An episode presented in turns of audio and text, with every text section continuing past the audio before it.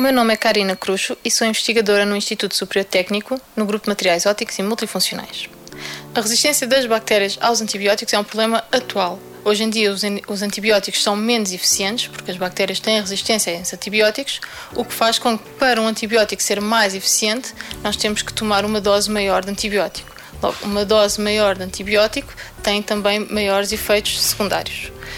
Como é que podemos contornar este problema da resistência aos antibióticos? Desde os anos 60 que não existem, não saem para o mercado novos antibióticos.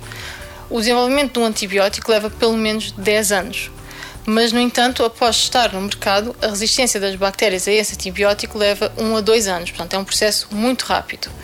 Por isso, outra maneira de nós conseguirmos combater a resistência aos antibióticos é aumentar a, a concentração local de antibiótico na própria bactéria.